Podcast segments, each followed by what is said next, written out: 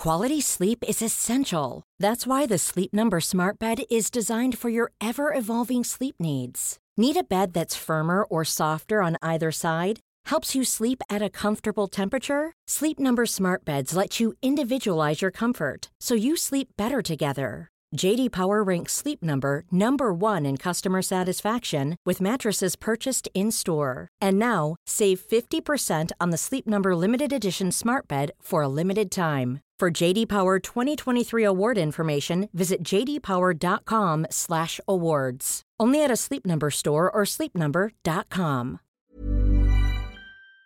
Allô Internet, aujourd'hui je vais vous parler d'une histoire qui a gravement affecté euh, le Québec en entier. C'est une histoire qui nous a vraiment tous touchés et nous a vraiment rendu assez paranoïaques, je devrais dire, comme euh, pour la France, euh, la petite Estelle, le petit Grégory, la petite Mylis. Et bien cette histoire ressemble à beaucoup d'histoires d'enfants disparus malheureusement. Restez là.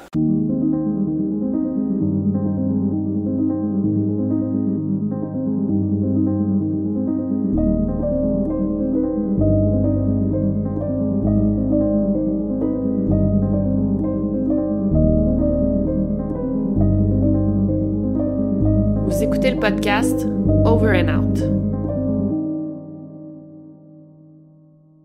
Aujourd'hui, je vais vous parler de la disparition et du meurtre de la petite Jolène Riendo.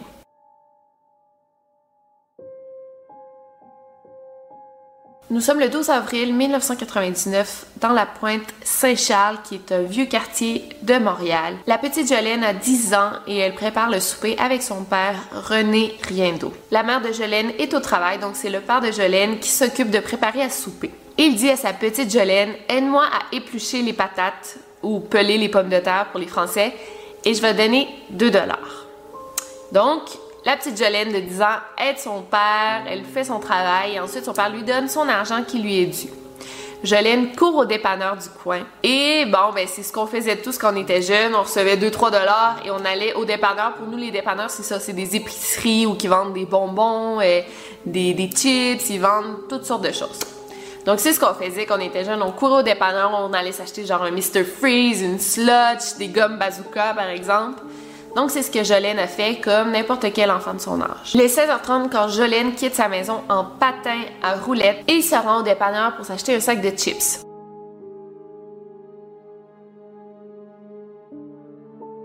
On voit Jolene devant le dépanneur en train de manger ses chips. Quand Dolores, la mère de Jolene, retourne à la maison, elle voit que Jolene n'est pas encore rentrée. Elle ne s'inquiète pas vraiment parce qu'elle sait que sa fille Jolene est très indépendante. ça arrivait souvent qu'elle partait puis elle revenait un peu plus tard. Jolene était très mature pour son âge. Souvent, elle prenait l'autobus toute seule. Elle était super sociable. Elle aimait parler avec tout le monde. Tous les voisins du coin la connaissaient. Mais rendue à 1h du matin, 1h du matin, elle est partie à 4h30.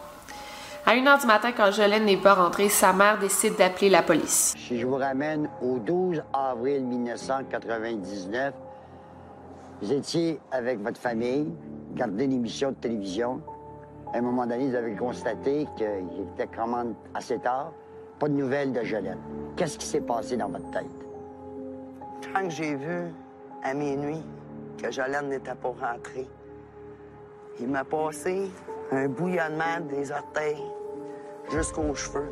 J'ai attendu jusqu'à minuit à la dernière autobus la 107, celle de Wellington. J'ai attendu que les, que les métros ferment. Puis quand j'ai appelé les policiers, là, sont arrivés ici vers 2 heures du matin, si ma mémoire est bonne.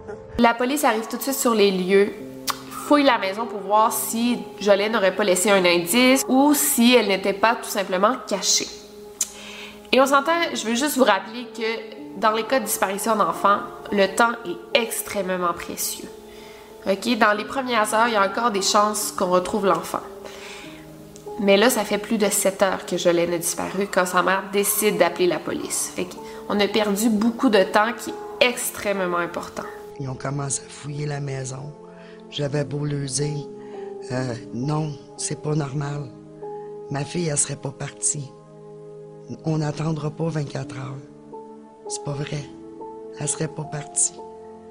Puis ça, a déclenché là, là.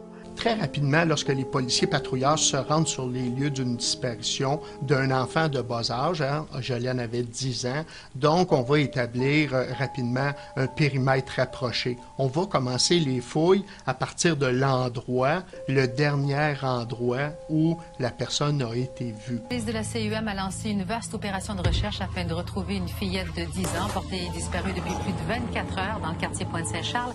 Il y a une fouille des abords du canal euh, Une fouille également là de tous les immeubles ici dans le secteur et euh, des parents voisins et amis.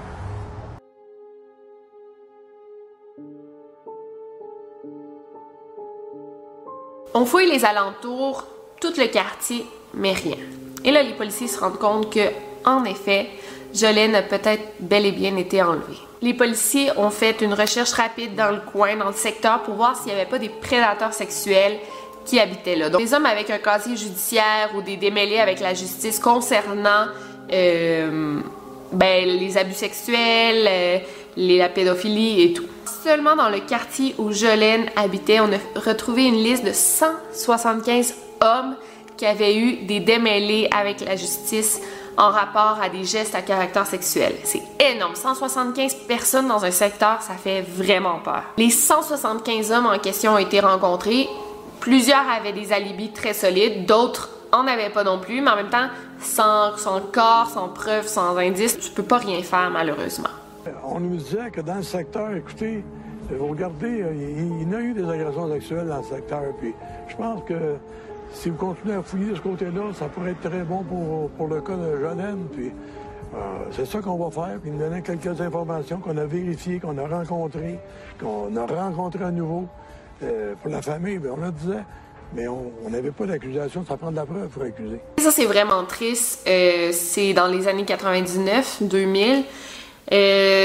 on peut vraiment juger les parents tant qu'on veut dans cette histoire-là. Ça va pas ramener la petite Jolene.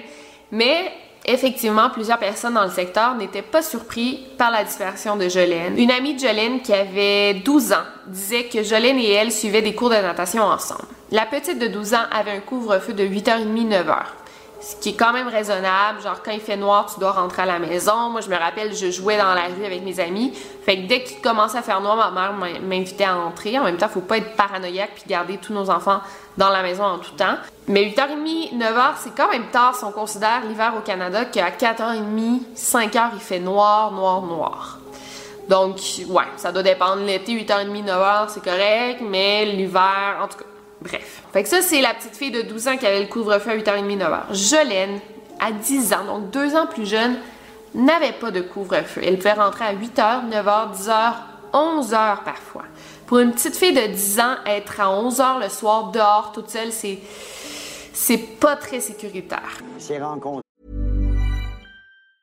Quality sleep is essential. That's why the Sleep Number Smart Bed is designed for your ever evolving sleep needs. Need a bed that's firmer or softer on either side? Helps you sleep at a comfortable temperature? Sleep Number Smart Beds let you individualize your comfort so you sleep better together. JD Power ranks Sleep Number number 1 in customer satisfaction with mattresses purchased in-store. And now, save 50% on the Sleep Number limited edition Smart Bed for a limited time. For JD Power 2023 award information, visit jdpower.com/awards. Only at a Sleep Number store or sleepnumber.com. Là où c'est après l'école, ça se terminait vers quelle heure pour vous? Euh, ben moi, l'heure de rentrée, ma mère euh, était toujours de 8h30. Euh, je pouvais rester comme des fois c'était 8h. Euh, on pouvait rester un petit peu en avant de la porte, mais je devais, je devais demeurer en avant de, de chez moi. Toujours. Puis est-ce que Jolene rentrait chez elle vers 8h15, 8h30 ou si elle partait puis Ben, n'avait pas de nouvelles? ben, par la suite, moi, je, je- elle me disait toujours qu'elle qu'elle rentrait pas tout de suite, qu'elle allait aller un petit peu retourner sûrement ici au centre, cette affaire-là. Par la suite, je sais pas parce que moi, j'étais rentrée chez nous. Les parents doivent s'en vouloir assez qu'ils n'ont pas besoin de lire les mauvais commentaires sur leur sens du jugement à cette époque. C'était des années 90. Bon, la mentalité est très différente aujourd'hui, même si ça fait juste 20 ans, c'est vraiment différent. Mais Jolene était reconnue comme étant une petite fille qui traînait souvent seule. Et les gens du secteur, justement, étaient surpris de voir une aussi jeune fille être seule dans la rue à n'importe quelle heure de la journée. Même qu'il y a des serveuses qui ont dit que parfois Jolene n'avait pas mangé la journée, elle allait au restaurant, puis c'était les serveuses qui lui donnaient à manger parce que la petite avait pas d'argent puis avait pas mangé la journée, fait qu'il la prenait en pitié et lui donnait l'argent. Mais encore là, je connais pas la situation des parents, la situation financière ni rien. Donc, euh, j'aime mieux m'abstenir de tout jugement. Mais là, c'est là qu'on se rend compte que peu importe comment tu gardes ton enfant, un enlèvement est si vite arrivé. Jolene est allée au dépanneur du coin à 4h30 de l'après-midi, en plein jour, puis elle s'est quand même fait enlever. Faut quand même prendre en compte que ses parents ont juste appelé la police à 1h du matin, ce qui est très tard, sans avoir de nouvelles de son enfant. Mais bon.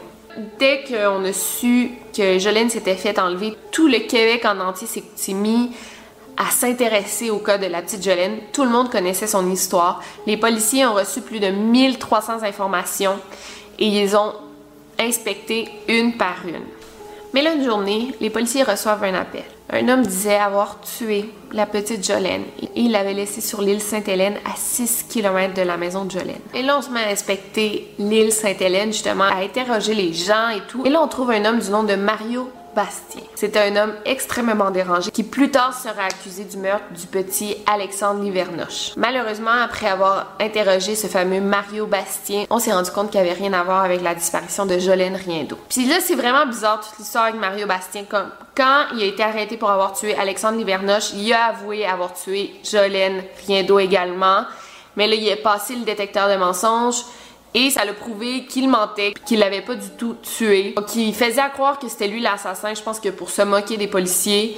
Mais encore là, tout, ça, ça reste une zone grise. Mais on pense qu'il l'a pas fait, qu'il fait juste rire des gens en disant oui, c'est moi qui l'ai fait pour se donner de la notoriété qu'il n'y a pas. Ensuite, les policiers ont reçu la photo de des Québécois qui étaient en Floride en vacances.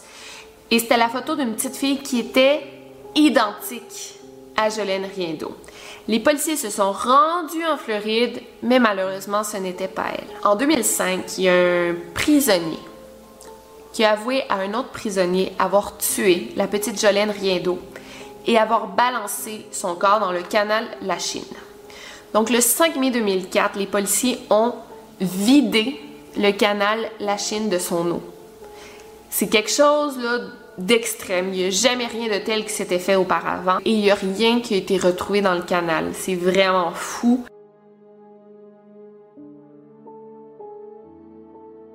C'est comme vider la scène de son eau, puis tu te rends compte à la fin a rien. C'est incroyable. Plus tard, il y a une récompense de 10 000 qui a été offerte pour quelconque information aidant à retrouver Jolene. Le 9 septembre 2010, après 12 ans de recherche, les policiers annoncent enfin avoir retrouvé le corps de la petite Jolène Riendo, qui était en dessous de l'autoroute 15, en, dessous du pont menant à l'île des Sœurs, pour les Québécois, ceux qui connaissent l'endroit. Et puis, un terrible mystère est en partie résolu dans une affaire dont on a beaucoup euh, parlé. Le corps de la petite Jolène Riendo, disparu il y a 12 ans à Montréal, a été retrouvé. Mais on ne sait toujours rien du meurtrier, mais la police dit avoir un suspect en vue. On a refusé de leur dire où le corps de leur fillette a été retrouvé, dans quel état il se trouvait comment elle a été tuée et surtout, est-elle morte dans les heures qui ont suivi son enlèvement?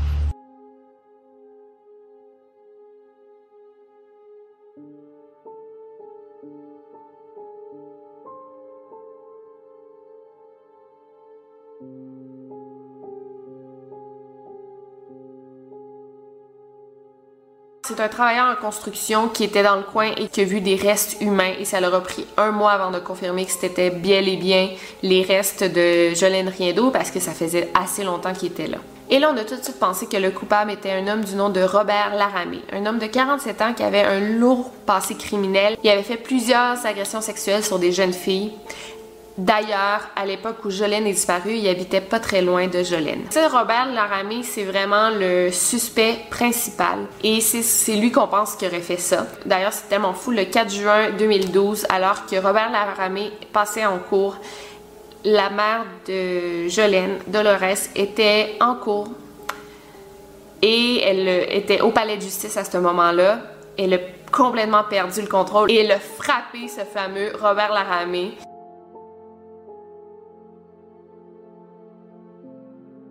Elle, est persuadée que c'est lui le coupable, que c'est lui qui a tué sa fille. Puis je comprends vraiment la mère d'avoir fait ça. Euh, tout le monde a comme applaudi son geste, même si c'est pas correct, même si c'est contre la loi de faire ça. Genre, toute la colère d'une mère qui vient de perdre son enfant s'est reflété dans les gestes qu'elle a fait ce jour-là en cours. Et moi aussi, je pense qu'il y a des très bonnes chances que ce soit Robert Laramé le coupable parce que il n'a jamais voulu se soumettre au détecteur de mensonges, puis je pense qu'on peut pas l'obliger.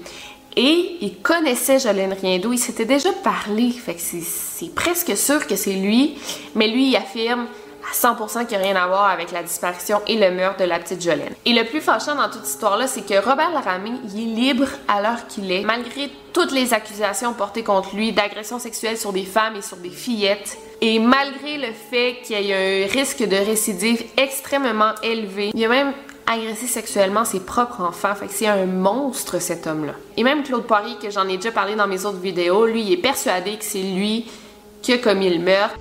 Est-ce que vous pouvez me jurer que vous avez rien à faire, ni de près, ni de loin, avec la disparition et le meurtre de Jolene Riendo? Ça, je peux jurer, j'ai rien à voir avec euh, le meurtre de Jolene Riendo. Alors, si euh, y a des développements, si je vous trouve un, un quelqu'un de privé, je peux communiquer avec euh, votre avocat et vous accepteriez de passer le détecteur de mensonges. Oui, mais euh, c'est comme je l'ai dit, j'ai déjà je suis en contact avec Maître. On, on s'en parle de ça. Avez-vous autre chose à rajouter, monsieur? Non. En 2012, alors qu'il est incarcéré pour une autre agression, cet homme demeure le suspect numéro un dans la disparition de Jolène Riendo. Conseillé par son avocat, il a toujours décliné l'offre de passer le test du détecteur de mensonges. C'est un homme vraiment malsain.